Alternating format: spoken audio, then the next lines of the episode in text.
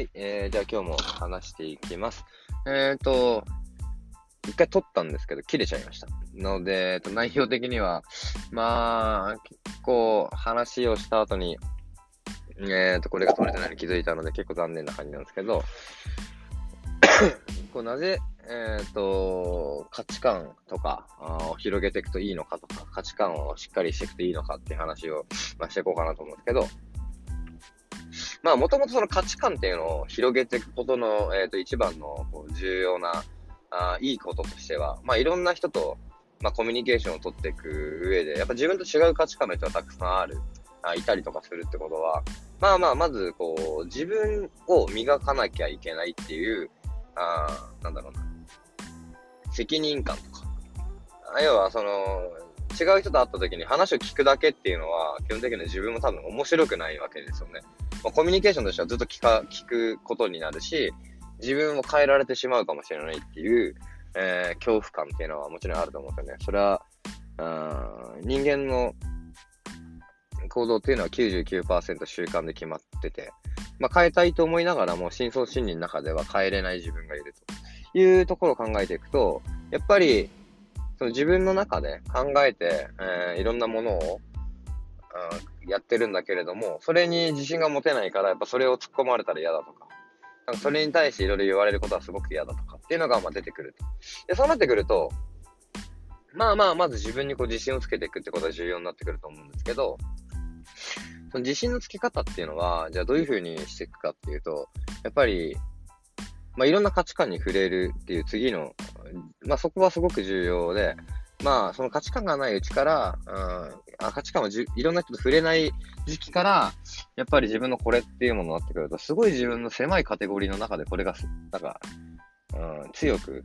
うん、なってしまう。要は正解っていうものがすごく自分の中で生まれて始めてしまって、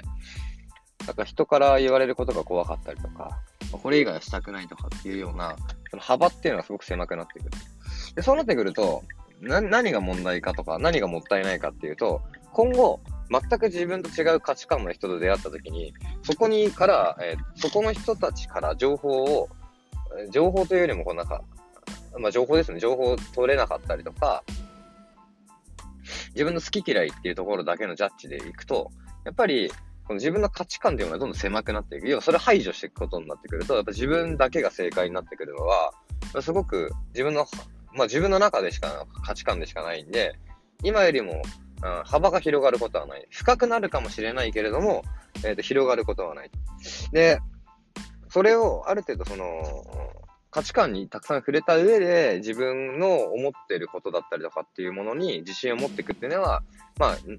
広げていく上でこう深くなるんですけど、初めからやっぱどうしても狭くなってくると、やっぱそれって深くなりづらいんですよね。要はそれって変えたくないから人と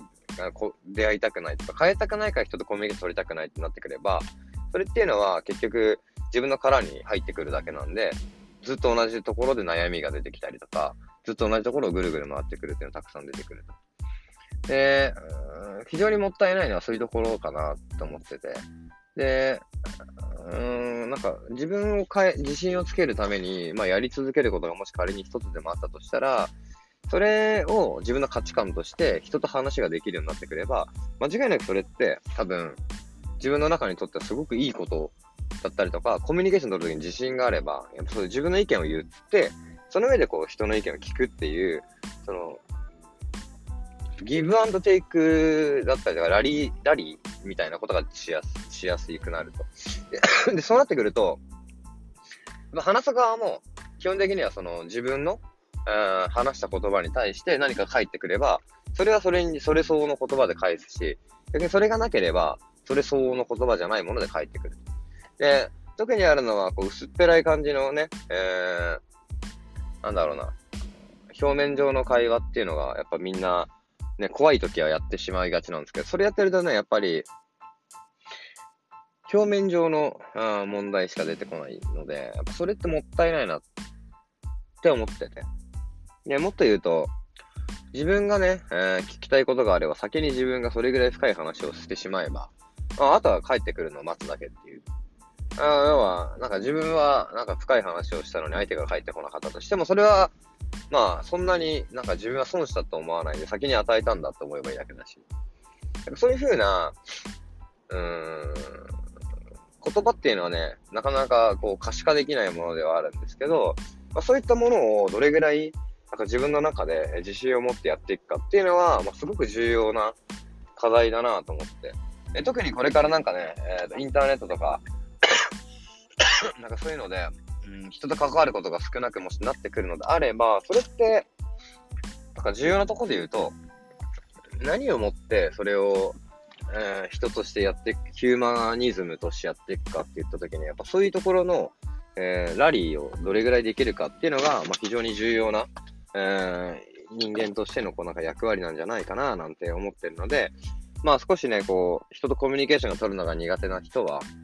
まず自分が先に、えー、深いところ話をしたりとか、自分が先に投げてしまえば、まあ、それ相応のものが返ってきたりすることもあるし、逆にそれ以外のこと、それよりも、深いことが入ってこなければ、それはそれで、うん、なんか、それ以上そこに踏み込まなければいいっていうような現状が分かったっていうのだけ分かれば、すごくいいなと思うので、ぜひぜひそれをね、えー、自分の中で明日からまた使ってもらって、えっと、コミュニケーションというものをなんか重要視してもらえればいいかななんて思うので、明日から試してみてください。それでは、えー、Have a good night.